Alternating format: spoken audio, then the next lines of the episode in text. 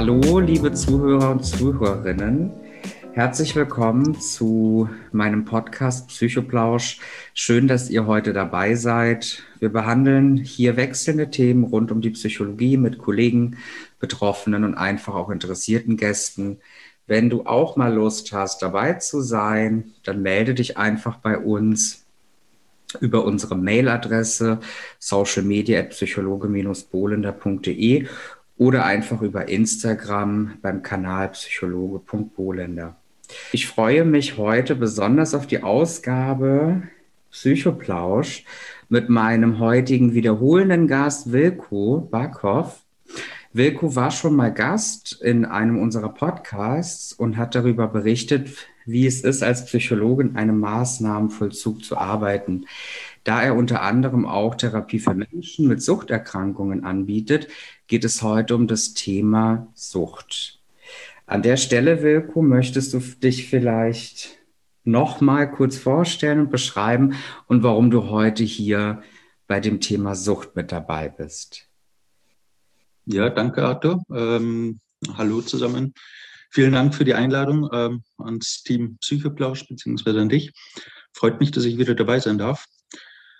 Ich, Wilko Barkov ist mein Name. Ich bin Psychologe, Psychotherapeut und Traumatherapeut. Und ähm, das Thema Sucht hat mich insofern oder beschäftigt mich auch immer wieder, weil es viele Patienten tatsächlich gibt, die Abhängigkeitserkrankungen haben. Es auch eine sehr, sehr spannende Arbeit mit dem Patienten ist. Und daher ist es auch ein, ja, ein großes Anliegen, äh, mit dir jetzt darüber ein bisschen zu sprechen. Ja, super. Danke dir. Und äh, auf jeden Fall auch nochmal danke dafür, dass du dir die Zeit nimmst ne, und auch die Offenheit, hier ein Teil des Podcasts zu sein. Und ja, genau an der Stelle möchte ich mich da bei dir nochmal besonders bedanken. Und natürlich ist auch dieser Podcast für alle Zuhörer, Zuhörerinnen kein ähm, psychologischer oder therapeutischer Ersatz einer Behandlung. Bitte sucht euch für Themen mit Leidensdruck auch eine passende Hilfeform. Diejenigen, die meine Podcasts kennen, die wissen, dass zu Beginn erstmal ein Faktencheck, ein Aussagen- und Faktenbereich äh, aufgeführt wird. Was verstehen wir eigentlich unter einer Sucht. Äh, zur Entstehung und Aufrechterhaltung einer Sucht gehören körperliche, biologische, genetische, psychische sowie soziale Faktoren. Bei einer Suchterkrankung tritt sowohl eine psychische als auch eine körperliche Abhängigkeit auf, welche sich gegenseitig verstärken. Suchterkrankungen treten häufig innerhalb einer Familie auf, daher zählen genetische Faktoren als auch zum Beispiel das häusliche Umfeld zu suchtbegünstigenden Ursachen. Folgen von einer Suchterkrankung können psychische Krankheiten wie Depressionen oder auch ein frühzeitiger Tod durch körperliche Schädigung oder Selbstmord sein. Eine suchtkranke Person zu therapieren gilt als schwierig. Betroffene werden fast als therapieresistent angesehen. Rückfälle und Therapieabbrüche kommen häufig vor. Die Behandlung einer suchtkranken Person kann sehr unterschiedlich sein, da sie individuell an Faktoren wie die Art des Suchtmittels und die Schwere der Krankheit angepasst wird. Die meisten Menschen, die eine Suchterkrankung aufweisen und in Therapie gehen, streben eine absolute Abstinenz an. Für einige wenige funktioniert der kontrollierte Gebrauch des Suchtmittels. Den Konsum der Droge zu reduzieren ist dabei in beiden Fällen ein wichtiger Schritt in der Therapie. Ein weiteres Ziel ist die Bewältigung des Alltags sowie ein Wiedereinstieg in das Berufsleben. Zu den Aufgaben eines Therapeuten oder einer Therapeutin für Suchtkranke gehört vor, vor allem, die betroffene Person dabei zu unterstützen, dass sie aus Eigeninteresse den Konsum des Suchtmittels verändern möchte. Gerade in schwierigen Situationen ist der Griff zur Droge verlockend. Für eine erfolgreiche Entwöhnung ist das Aufweisen von alternativen Lösungswegen für Konflikte oder Stresssituationen sehr hilfreich. Die Behandlung einer abhängigen Person lässt sich normalerweise in vier Phasen einteilen. Kontakt- und Motivationsphase, ambulant, Entgiftungsphase, körperlicher Entzug, Klinik, Entwöhnungsbehandlung, Klinik, Nachsorge- und Rehabilitationsphase, Klinik und ambulant. Dabei wird die betroffene Person von ambulanten Einrichtungen und Fachkliniken betreut. Selbsthilfegruppen und Vertrauenspersonen sowie Angehörige können auch eine große Rolle bei der Entwöhnung spielen. In manchen Fällen, wie zum Beispiel bei einer Abhängigkeit von Opiaten, wird eine Substitutionsbehandlung in spezialisierten Praxen oder Ambulanzen empfohlen. Heute sprechen wir mit Wilko über seine Erfahrungen als Therapeut von Menschen mit Suchterkrankungen. Ja, an der Stelle habe ich jetzt, äh, glaube ich, sehr viel an Informationsgehalt mit in den Raum gebracht. Und äh, an der Stelle Wilko, vielleicht möchtest du hier noch mal etwas ergänzen zu deiner Biografie oder auch zu deiner Erfahrung, die vielleicht ergänzend ist zu der Beschreibung. Sehr gerne, ja. Ich bin tatsächlich damals ein bisschen das Thema Sucht reingerutscht, als ich damals Psychologie studiert hatte, ähm, ergab sich dann die Möglichkeit, in einer Suchtgifteinrichtung zu beginnen. Und ähm, dort war ich dann tatsächlich fast ein Jahrzehnt, hatte währenddessen mein Studium abgeschlossen und auch Traumatherapieausbildung absolviert. Dort habe ich dann sehr, sehr viel Erfahrung sammeln dürfen mit unterschiedlichsten Klientel, mit unterschiedlichsten Abhängigkeitserkrankungen. War sehr, sehr, sehr spannend. Zwischendrin hat es mich jetzt ähm, in andere Bereiche teilweise verschlagen. Wobei ich jetzt auch ähm, unter anderem ja selbstständig bin in der eigenen Praxis und ähm, Sucht ist auf jeden Fall ein Thema, ist ein Thema, was immer wieder ähm, bei verschiedensten Klientel vorhanden ist, bei verschiedensten, ja, zusätzlich zu verschiedenen anderen psychischen Erkrankungen ist es eine komorbide äh, Begleitung. Hm, hm wie du es auch gerade richtig beschreibst, noch danke nochmal für deine, deine Anteile in der Biografie, wie du auch dann zu dem, der Thematik gekommen bist und auch einsteigend während des Studiums. Ähm, man, man reflektiert ganz oft über die Thematik auch des Suchtgedankens oder auch des Begriffs des Suchtgedächtnisses. Wie, wie schwierig ist es eigentlich auch, die Sucht abzugrenzen ne? als Konstrukt der Sucht? Hast du da auch in deiner Arbeitserfahrung Schwierigkeiten gehabt ähm, für die Entdeckung des Begriffs der Sucht? Oftmals ist ja Sucht tatsächlich ähm, irgendwie ein Schutzmechanismus, beziehungsweise bei, dem, bei vielen Patienten eine Flucht in die Sucht, um dann die Probleme in den Hintergrund zu schieben. Begleitend eben, ob jetzt beispielsweise Depressionen oder, oder ähm, psychotische Erkrankungen wie Schizophrenie etc., ähm, ist die Sucht für viele Patienten ein, ein Versuch, die Realität, die Probleme zu vergessen und auf andere Gedanken praktisch zu kommen. Deshalb ist es tatsächlich ganz, ganz schwierig, mit dem Klientel dann auch äh, zu arbeiten. Hm, hm. Ja, das ist verständlich. Und gerade die Schwierigkeit, die man dann da heraushört, ähm, was war vielleicht für dich auch ein Beweggrund, gerade bezüglich der Schwierigkeit in Therapieberatung mit suchtkranken Menschen?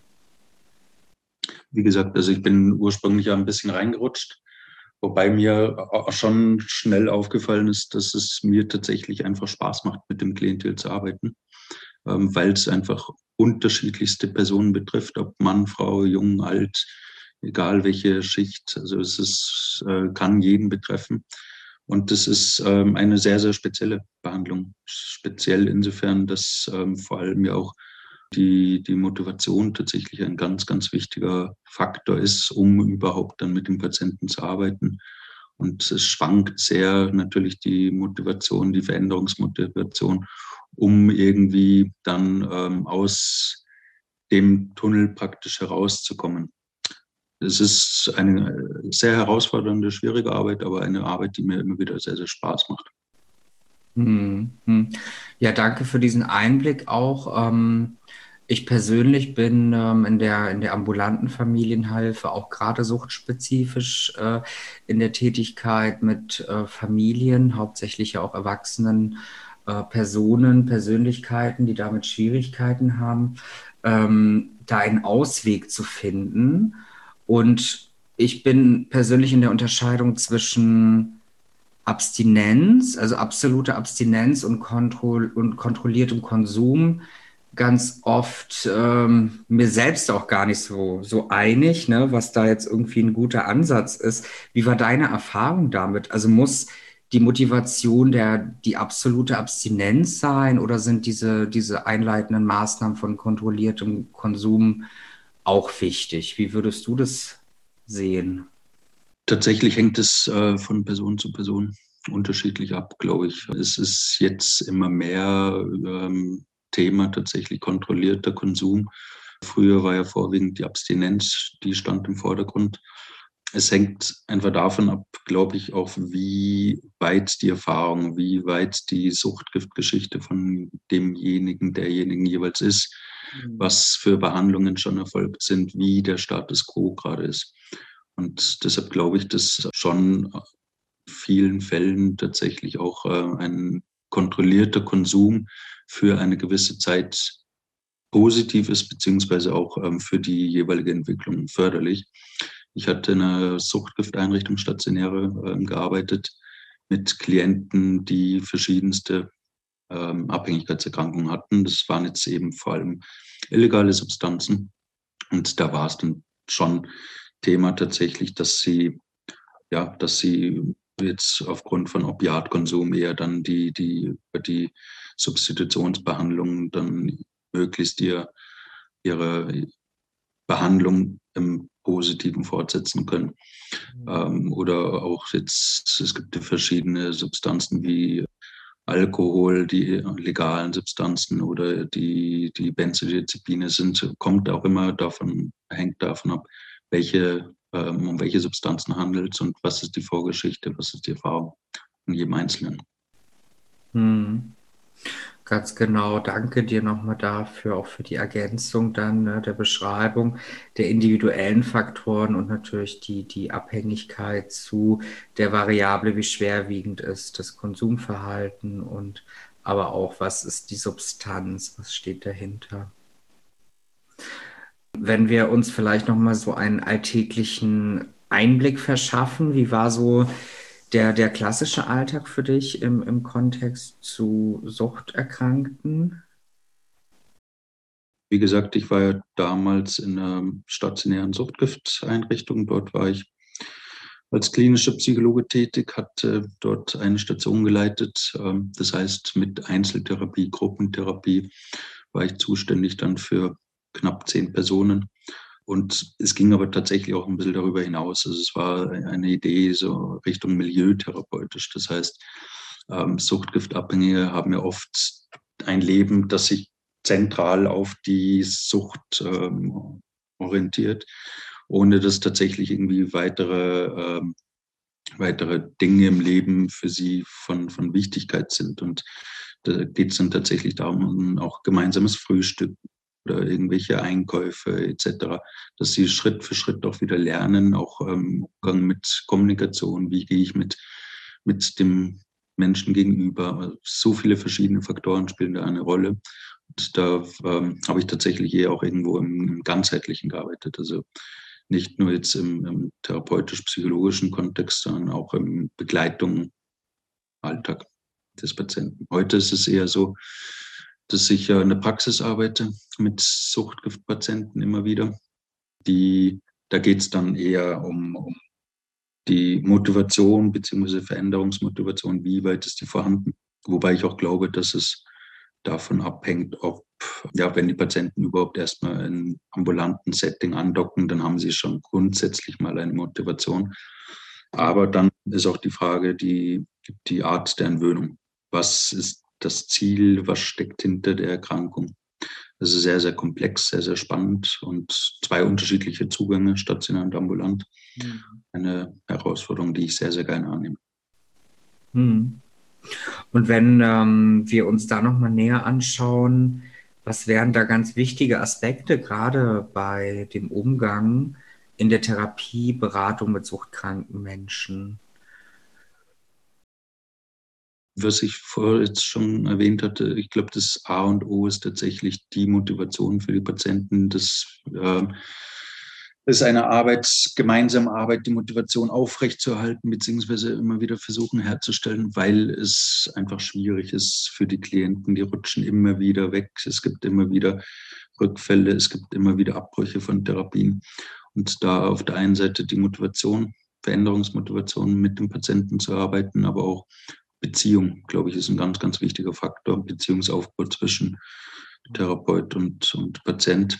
Ähm, oftmals kennen die ja gar nicht wirklich so Beziehungen, ähm, weil sie äh, mal wieder aus desolaten Zuständen kommen und schlechte Beziehungserfahrungen gesammelt haben. Deshalb sind das, glaube ich, die beiden Grundvoraussetzungen für eine erfolgreichere Therapie. Aber es ist ein langer Weg mit, wie gesagt, ähm, Schwankungen und, ähm, und ja, es, es passiert, dass es zu Abbrüchen kommt oder zu Unterbrechungen kommt. Und es ist halt die Frage des Augenblicks, dass man zusammenschaut, was kann man in diesem Augenblick im Moment zusammen erreichen, um dann für einen Patienten ein, eine positivere Zukunft zu gestalten. Hm. Ganz wichtig und entscheidend finde ich auch, was du gerade genannt hast, Wilko, dass man als Therapeut, Psychologe natürlich auch in dem Umgang mit Vertrauen, Bindung, ne, aber auch Beziehung arbeiten muss, dass selbstverständlich auch Rückfälle ein Teil des Prozesses sind, ja, und des Fortschritts, diese anzuerkennen. Und gerade das Thema Vertrauen gegenüber Therapeut, Psychologe auch ein denke ich, wichtiges Thema ist, ja, weil es ist ja auch eine therapeutische, psychologische Beziehung zu äh, suchterkrankten Patienten, Klienten. Ähm, wie, wie ist da deine Erfahrung?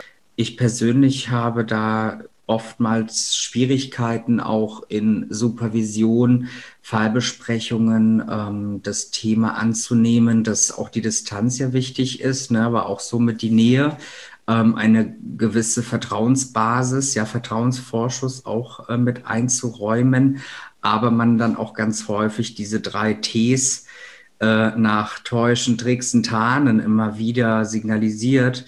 Und natürlich man auch in die Rolle misstreulich irgendwie nicht ganz die, die die Resultate wirklich in der subjektiven Realität des Patienten, Klienten wahrnehmen zu können, weil man davon ausgehen kann, dass manche Dinge ja ähm, nicht der Wahrheit entsprechen oder nicht wahrheitstechnisch kommuniziert werden. Wie, wie ist da so dein, dein Umgang damit? Habe ich sehr viel Erfahrung sammeln dürfen ähm, vor allem im stationären Bereich, da wird viel getrickst, viel getäuscht. Äh, ich denke mir manchmal, dass ich eigentlich alles kenne und dann gibt es schon wieder neue Täuschungsmanöver etc. Ja. Aber es ist ein, ein Akzeptieren, beziehungsweise es ist auch ein Reflektieren, glaube ich, notwendig für uns Psychologen, Therapeuten oder ähm, diejenigen, die mit Suchtklientel arbeiten, dass das unter anderem ein, ja, ein Teil von den Suchtkranken ist, dass sie versuchen, versucht ähm, in jeder Art und Weise zu, zu, zu, zu, ja, zu befriedigen, dass sie ihre Sucht stillen können. Und da ist halt dann die, die Motivation auf der einen Seite eine Frage, aber trotzdem passiert es immer wieder, immer wieder. Und ähm, deshalb, wie du schon sagst, auch mit Supervision beziehungsweise Intervision, auch mit Kollegen, ist es, glaube ich, schon sehr, sehr wichtig, immer wieder auszutauschen. Wie geht es einem selbst damit? Wie geht es in der Arbeit? Was, was gibt es für Möglichkeiten? Was gibt es für Tipps, damit zurechtzukommen? Also das ist tatsächlich auch eine Arbeit für uns, aus einer, einer glaube ich, auch notwendige Sache, dass wir uns damit auseinandersetzen und dass wir schauen, wie können wir in der Arbeit überhaupt mit dem Klientel dann arbeiten, wie können wir auch so ein bisschen für uns auch auf uns schauen wie können wir dann damit umgehen? Weil es ist schon auch eine sehr, sehr ambivalente Beziehung. Ja, ja, eine sehr ambivalente Beziehung und das Aushalten und dann aber auch genau die wichtigen Faktoren von Grenzsetzung und ähm, der Austausch für die Situation und das Aushalten, ob man in, in der Rolle da auch geeignet oder richtig ist ne, und wie man mit diesen Gefühlen und mit den Übertragungen auch umge umgehen lernt. Hm. Ich glaube aber auch, das ist, ähm, wenn ich kurz noch dazu ergänzen darf, ein bisschen ein Unterschied ist stationär beziehungsweise ambulant. Ähm, insofern, dass ambulant schon eine gewisse Motivation dann vorhanden ist und es eine doch andere Arbeit ist, eine vertrauensvollere Arbeit, wenn die Patienten dann tatsächlich ab einer gewissen Stundenanzahl angekommen sind. Da lässt sich dann schon auf einer anderen Ebene arbeiten. Stationär gibt es halt doch immer wieder schnelle Abbrüche und, und ähm, ja, ist dann irgendwo dann teilweise in Zwangskontext. Natürlich sind sie grundsätzlich schon motiviert, aber es gibt ja oft ähm, die, die, die aufgrund von, von Delikten, weil die auch äh, straffällig immer wieder werden, um den Konsum zu finanzieren. Und dann gibt es jetzt hier beispielsweise in Österreich die Möglichkeit Therapie zur Strafe, dass sie eben eine Therapie machen können, statt der Haftstrafe jetzt abzusitzen. Und ja, es wird halt mehr oder weniger genutzt, beziehungsweise es ist eine gute Möglichkeit, aber es ist aufgrund der schwierigen Erkrankung, aufgrund der Sucht schon, schon sehr, sehr schwierig, eine stationäre Therapie von Anfang bis Ende zu absolvieren. Hm. Hm. Ja, die Unterschiede sind dann auch nochmal wichtig anzudeuten, dass der Kontext wichtig ist, gerade auch, wie du angesprochen hast, bezüglich der Motivation, der Veränderungsbereitschaft und in welchem Kontext man auf die Person, auf das Individuum trifft. Hm. Wenn, wenn du dir klassisch die Situation vorstellst, dass ähm, jemand, der suchterkrankt ist, immer wieder rückfällig wird ähm, oder auch das Gefühl hat, die Therapie abbrechen zu möchten. Was, was ist da dein Umgang damit? Ich sehe das grundsätzlich als ein Prozess, ein Prozess des Patienten. Das heißt, ähm, ja, es passiert, es ist ein Teil, ein Abbruch äh, kommt immer wieder vor, ist ein Teil, aber das heißt jetzt nicht, dass wenn jetzt ein Patient ähm, eine kurzfristige Therapie hat und dann abgebrochen hat, dass das dann alles verloren ist, weil es geht auch irgendwo dann weiter. Und wenn er dann oftmals ist es so jetzt, was ich erlebt habe, auch vor allem im stationären Setting, dass die Patienten immer und immer wieder gekommen sind. Aber es ist ein Prozess, der über die Zeit, über die Jahre hinweg äh, dann doch ähm, sich ergänzt und die Patienten ähm, entwickeln sich ja stets weiter. Das heißt, es ist nie eine verlorene Zeit. Es ist immer, ähm, auch wenn es ein Monat Therapie ist oder ähm, mehr, aber das ist eine Zeit, die für sich jeder trotzdem in der eine oder andere Richtung mitnehmen kann. Hm, hm. Das hast du auch ähm, sehr schön formuliert, dass letztendlich der Ansatz ganzheitlich ist, einen Prozess zu entwickeln und für den Prozess ähm, kann auch ein Abbruch zu dem Therapeuten oder zu dem Psychologen stattfinden, ohne dass es in dem Sinne eine verlorene Zeit dann ist für den Betroffenen. Und was, was glaubst du, Wilko, was ist die, ähm, die größte Motivation für einen Suchtpatienten, die Behandlung zu Ende zu führen? Die Frage ist tatsächlich immer die, ähm, was ist das Ende, was ist das Ziel? Grundsätzlich sagt sich jeder Patient natürlich, dass er suchtfrei sein möchte. Aber es ist auch wichtig, glaube ich, äh, in der Behandlung verständlich zu machen, dass auch suchtfreie Zeiten ein Ziel schon sein können und auch sind. Und je größer die Zeiten dann werden ohne Suchtverhalten, desto mehr hat jeder Einzelne für sich im Leben gewonnen. Und deshalb ist es tatsächlich schwierig, jetzt genau die Zieldefinition dann immer zu definieren. Es ist immer wieder auch, glaube ich, notwendig, wenn es Richtung, Richtung Erhaltungstherapie oder wie auch immer, muss man schauen, Schritt für Schritt, wie ist die aktuelle Situation, wie ist der Iststand und wie soll es in den nächsten paar Wochen ausschauen. Also es ist tatsächlich immer lieber kleine Schritte immer vorwärts gehen, als dann das große Ziel dann gleich vor Augen zu haben, dass eine komplette Abstinenz da ist, weil es einfach ein ganz, ganz, ganz schwieriger Prozess ist und ähm, viel mehr, was ich schon eingangs erwähnt hatte, die Sucht auf der einen Seite da ist, aber meistens viel mehr dahinter steckt, viel mehr Leid, viel mehr Probleme. Mhm. Mhm. Danke auch hier für deine Beschreibung. Also man könnte, man könnte verstehen, wie auch eingangs der Begriff komorbid erwähnt worden ist, also komorbide Störungen, dass äh, so gesehen hinter dem, dem suchtspezifischen Gebrauch noch, noch andere Störungen stehen, andere, andere Leidens, anderer Leidensdruck vorherrscht, weil das dann auf der Ebene geäußert gezeigt wird mittels Zuflucht und Betäubung.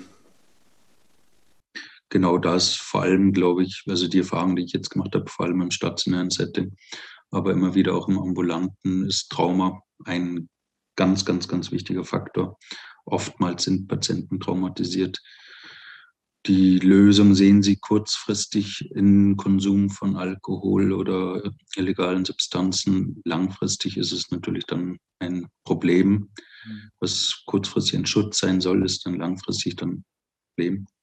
Aber die, die Trauma von Missbrauch über auch oftmals Prostitution bei den äh, Patienten, um den Konsum weiter aufrechterhalten zu können, ist tatsächlich gegeben. Es ist, es ist ähm, ja, gibt es verschiedenste Traumata, verschiedenste Erfahrungen. Es ist eine sehr, sehr oftmals lange, äh, langwierige, schwierige Geschichte von jedem Einzelnen. Hm das dann individuell ganzheitlich auch bearbeiten zu können. Also der Prozess dort auch mit kleinen Schritten verbunden ist, da auch die Akzeptanz zu schaffen für das eigene, ja, für die eigene Biografie, für die, für das eigene ähm, Suchtverhalten und da dann auch wieder die Wichtigkeit der Substanz, weil du auch beschrieben hast, es ist sehr individuell zu betrachten, ne, unterschiedliche Faktoren. Und wa was wäre für dich so die Substanz, die am schwierigsten ist zu behandeln, zu therapieren?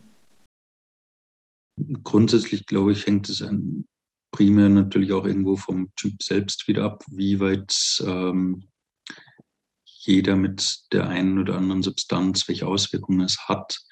So kann beispielsweise auch THC-Konsum zu Psychosen führen, ähm, was oder eben sonst THC-Konsum begleitend ist und weniger dramatische Auswirkungen hat. Aber ich glaube, dass vor allem Benzodiazepine sehr unterschätzt wird aufgrund des hohen Abhängigkeitspotenzials, die leider auch sehr, sehr schnell verschrieben werden. Zur Beruhigung auch ist ja wieder eingesetzt bei Angststörungen beispielsweise. Und auf der anderen Seite die Erfahrung, die ich jetzt gesammelt hatte in den letzten Jahren mit Crystal Meth, ist immer mehr in den Vordergrund gekommen, ist ja über, damals über Tschechien nach Bayern, Österreich etc. gekommen. Und das ist schon eine Droge, die auch sehr, sehr hohes Abhängigkeitspotenzial hat und dementsprechend es sehr schwierig ist, mit dem Patienten dann zu arbeiten. Hm. Ja, da ist dann wieder entscheidend auch die, die, die Reflexion und auch die Persönlichkeit, ne? inwiefern man involviert ist zu den Botenstoffen, aber auch dann die Wirkung, der Wirkungsgrad und die entsprechenden äh, Nebenwirkungen dessen. Genau. Ja. Man spricht alltäglich ganz oft davon. Ne? Also irgendwie sind, ist ja zunehmend auch die Gefahr da, dass äh, Suchtgebrauch ähm, sich so ein bisschen in den Alltag einschleichen kann. Also es ganz schwierig ist, da auch Grenzen zu ziehen und dass man für, ich glaube, da können jetzt auch die Zuhörer, Zuhörerinnen verstehen, dass äh, gewisse Rituale bezüglich Kontrolle von einem Glas Wein am Abend etc., ja, sich dann da sehr schwierig abgrenzen lässt. Ab wann könnte man denn erkennen, dass es vielleicht schon eine Tendenz zur Abhängigkeit geht oder Abhängigkeitskriterien erfüllt. Ja, vielleicht ist an der Stelle nochmal spannend. Vielleicht gibt es da irgendwie eine kleine Intervention oder Übung, worüber man selbst reflektieren könnte, dass es eine Möglichkeit gäbe. Also grundsätzlich vom Konsum her, je früher der Konsum am Tag, desto ungünstiger ist es. Das heißt, wenn schon tatsächlich Konsum mit ähm, beispielsweise Alkohol, weil Alkohol ja auf der einen Seite akzeptiert wird in der Gesellschaft, beziehungsweise ein Teil der Gesellschaft irgendwo auch ist. Aber wenn es tatsächlich schon früh beginnt, das ist dann äh, schon ein starkes Anzeichen für eine Abhängigkeit.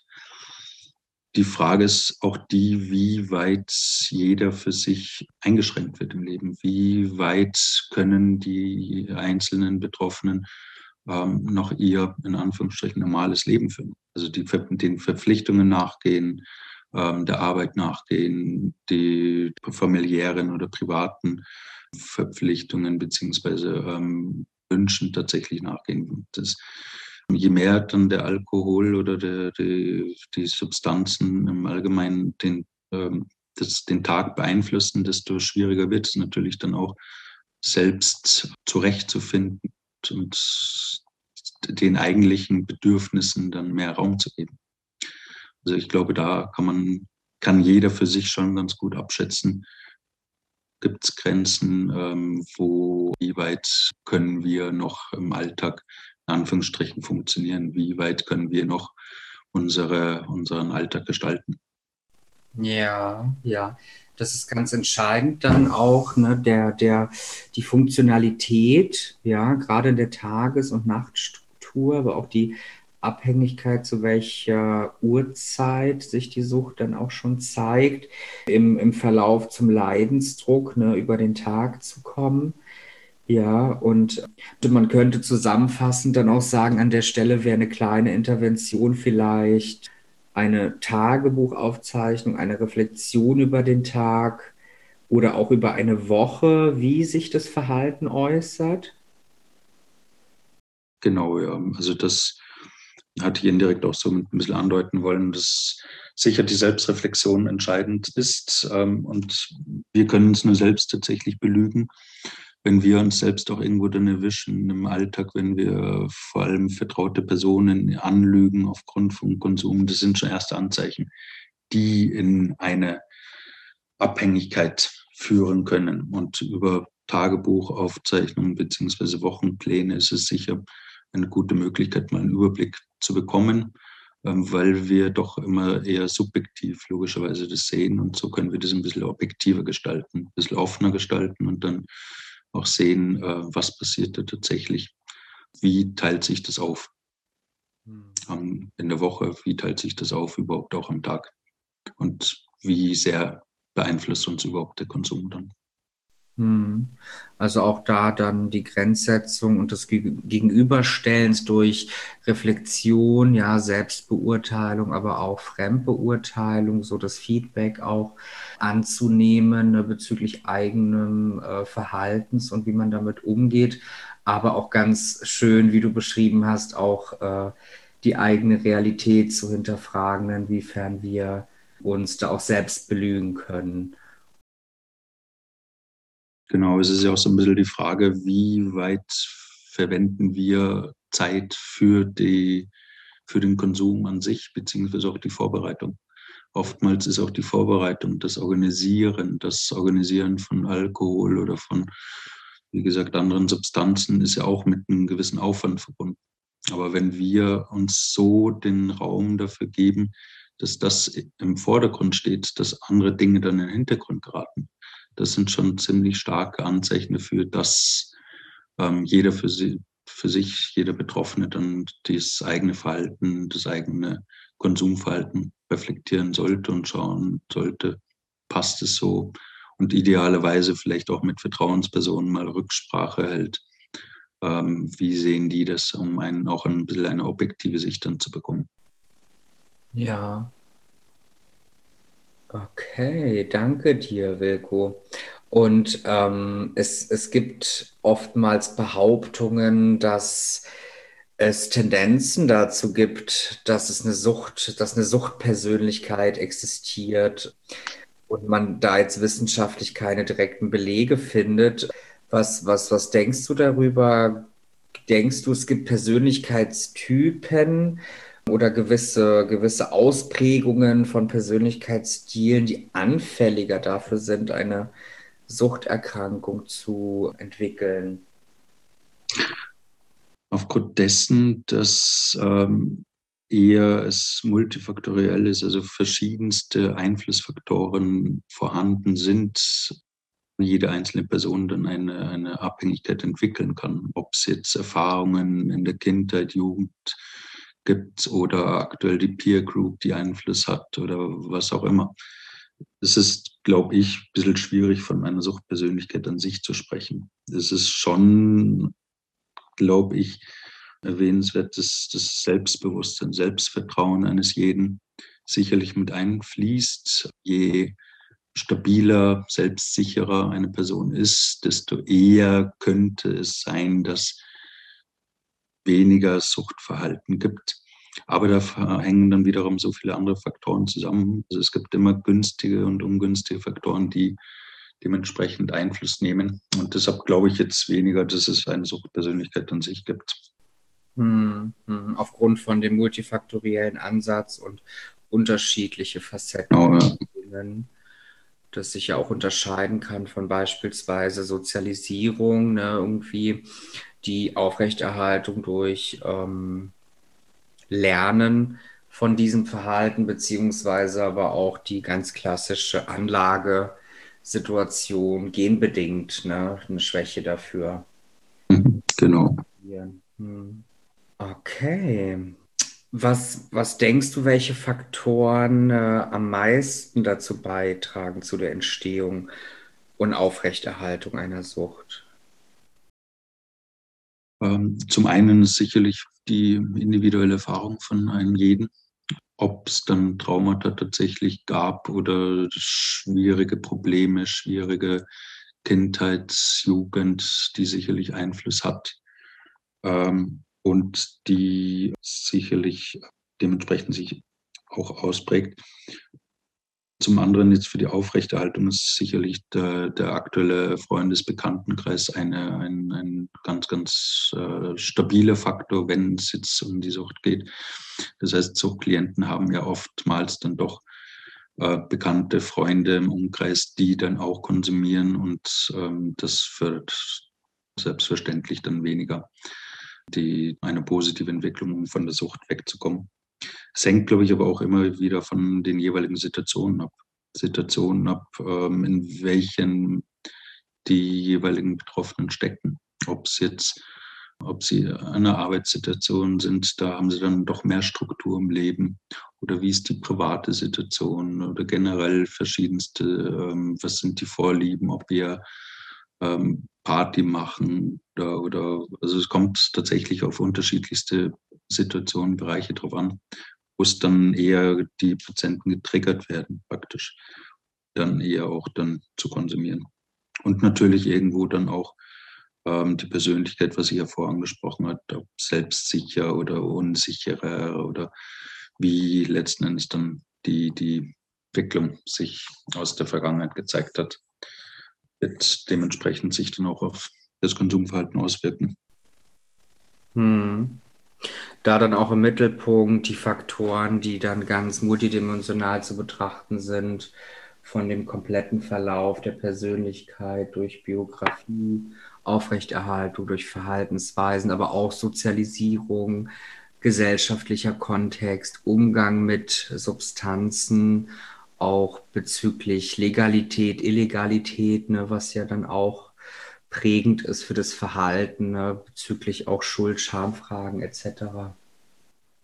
Genau, also da kommen ganz, ganz viele unterschiedliche Faktoren mit rein, mhm. die eben zum einen zur Entstehung, aber auch dann zur Aufrechterhaltung beitragen. Und ähm, oftmals ist es dann auch erstmal der Ansatz in der Therapie, wie sieht die aktuelle Situation aus, wie, äh, welche Faktoren tragen zur, zum aktuellen Konsum bei und dass man da unter anderem dann auch schaut, wie kann man dann in Hier und Jetzt praktisch dran arbeiten. Mhm. Dann auch zur, zur, ja, zur, zur Verbesserung psychischen Sinne beitragen kann. Mhm. Und es gibt da ja gerade in dem Kontext ähm, natürlich ganz schnell pauschalisierende, generalisierende Aussagen, irgendwie auch Stereotype, Einstellungen, um irgendwie die Sucht auch zu klassifizieren, was ja wahrscheinlich auch einfacher ist in der alltäglichen Psychologie. Ähm, glaubst du, es gibt äh, bestimmte soziale Schichten, in denen äh, Menschen anfälliger dafür sein könnten, eine Suchterkrankung zu entwickeln? Meine Erfahrung zeigt jetzt ähm, in der Arbeit mit Suchtkranken, dass es von bis tatsächlich in jeder sozialen Schicht Suchtgiftabhängige gibt. Mhm. Es hängt halt da dann wiederum davon ab, um was für einen Konsum geht es. Es kann die Oberschicht sein mit Kokainkonsum beispielsweise. Natürlich auch andere Schichten, die auch äh, Kokainkonsum haben, aber es ist natürlich schon ein, eine Preisfrage dann tatsächlich. Und ähm, das ist auch dann die Frage der, des Reinheitsgehalts beispielsweise des Kokains, was ja letzten Endes dann auch dementsprechend bei den illegalen Substanzen immer wieder zu, zu gefährlichen Situationen kommt, auch bei Heroin, weil die oft gepanscht werden und dementsprechend dann zu, zu gefährlichen Situationen führen können. Aber es das heißt auf der einen Seite Oberschicht, die ähm, sicherlich mit Substanzen ausprobieren, das heißt von Ärzten, Anwälten etc., geht es auch bis hin zu, in Anführungsstrichen, einfache Arbeiter oder auch ähm, arbeitslose Personen die konsumieren, aber die dementsprechend dann auch je nach finanziellen Möglichkeiten ähm, Sachen konsumieren, die, ähm, ja, die sie leisten können. Ob es jetzt dann Alkohol ist, ob es Marihuana ist oder was auch immer. Also glaube ich, dass es nicht jetzt speziell bestimmte Schichten gibt, sondern dass die Bevölkerung grundsätzlich in verschiedensten Schichten immer Personen, immer wieder Personen anzutreffen sind, die auch sehr schnell suchtabhängig werden können. Hm, ja, das ist auch nochmal sehr interessant, Wilko, was du gerade auch benannt hast. Ne? Also wir sind hier natürlich immer unterwegs, versuchen diverse ähm, Themen anzuschneiden. Natürlich können wir auch in dem Podcast nicht alles thematisieren, sondern immer nur ein Blickwinkel darauf haben ne, oder auch ergänzend etwas sagen können. Das ist vielleicht auch nochmal wichtig an der Stelle. Und ich fand es spannend, dass man hier ähm, auch jetzt aus deiner persönlichen Erfahrung beobachtet, dass äh, der, der, der Reinheitsgehalt ja, von, von Substanzen natürlich auch massiv äh, eine Rolle spielt, ja, bezüglich Kontrolle von dem, was man äh, konsumiert, aber auch man einen unterschiedlichen Konsumverlauf feststellt, ne, je nachdem, welche Möglichkeiten man hat, äh, sich Konsum zu finanzieren oder zu beschaffen. Hm. Genau, ja. Also da gibt es tatsächlich von bis alle Möglichkeiten. Je weniger finanzielle Möglichkeiten es gibt, desto eher tendiert man natürlich auch dann in die Illegalität, in die Korruption etc. Ist sehr, sehr schwierig, sehr, sehr herausfordernd, glaube ich, für, für alle sozialen Schichten, die im Bereich Sucht ihre Erfahrungen machen. Ja. Ja, danke für den Einblick. Das ist sehr spannend. Ich glaube, da hat man schon seinen Mehrwert. Ja, wenn wir nochmal die Perspektive auf die Patienten, Klienten richten, ähm, glaubst du, dass suchterkrankte Personen mit viel Stigmata zu tun haben? Wenn es erkennbar ist, beziehungsweise es ist ja ähm, erkennbar bewusst jetzt, ob es jetzt aufgrund von, von der Pflege etc. Ähm, ähm, ist es definitiv auch sehr stigmatisiert. Es ist auf der einen Seite, was wir jetzt gerade angesprochen haben, wenn es in der Oberschicht Konsum ist, ist es sicher eine andere, andere Meinung über den Konsum tatsächlich als jetzt in anderen Schichten. Aber es ist, ja, es glaube ich, oftmals eher mit, ähm, gibt es ja schnell das Wort Junkie, obwohl jetzt Junkie bedeutet tatsächlich, dass jemand äh, mit der Nadel äh, beispielsweise dann Opiate spritzt. Und das heißt nicht, dass alle jetzt gleich dann mit, mit so intravenös konsumieren. Also da gibt es ja doch von bis. Und ich glaube, in der Gesellschaft haben wir wenig Veränderungen diesbezüglich erleben können. Ich glaube, da ist noch ziemlich viel Arbeit, um das Thema zu sensibilisieren und ähm, um Stigmata äh, vorzubeugen, beziehungsweise ein anderes Licht drauf zu werfen. Deshalb bin ich auch sehr dankbar, dass wir jetzt hier diesen Podcast machen können, um einen kleinen Blick mal, Einblick in das Thema Sucht geben können und diesbezüglich dann sensibilisieren können, vielleicht bei dem einen oder den anderen. Ja, das ist auf jeden Fall großartig und ich glaube, für diesen äh, großen Mehrwert sind die Zuhörer, Zuhörerinnen dann auch dankbar an der Stelle, das so mal erleben und hören zu dürfen, was man vielleicht gar nicht so thematisieren darf oder thematisieren kann. Gut, ähm, Wilko, wenn, wenn wir uns nochmal diese Abgrenzung anschauen, also du hattest auch gesagt, ne, dass ambulant, stationär, klinisch das schon abgegrenzt ist, ne, auch aufgrund von dem Aufsuchen der Betroffenen. Und ähm, wie, wie würdest du das als Therapeut sehen zwischen Abgrenzung von Motivation für eine Therapie, aber auch vorliegende Suchterkrankung? Wie müsste man das erstmal strukturieren oder müsste man jetzt jemanden ablehnen, der vielleicht äußerlich ähm, oder auch unzuverlässig wirkt, dass man diesen erst gar nicht in die Therapie aufnimmt, also da eine, so eine Grenzsetzung stattfindet bezüglich erstmal klinischer Aufenthalt und dann Therapie. Wie, wie würdest du da die Waagschale beschreiben? Ist schwierig, eine gute Frage tatsächlich, aber es ist ein ganz, ganz schwieriges Thema, weil es einfach so sehr schwankt mit der Motivation und auch so ein bisschen mit Vorurteilen bezüglich Gewandkleidung, beziehungsweise auch, ähm, ob es jetzt dann dementsprechend Alkoholgeruch ähm, dann vorhanden ist und so weiter.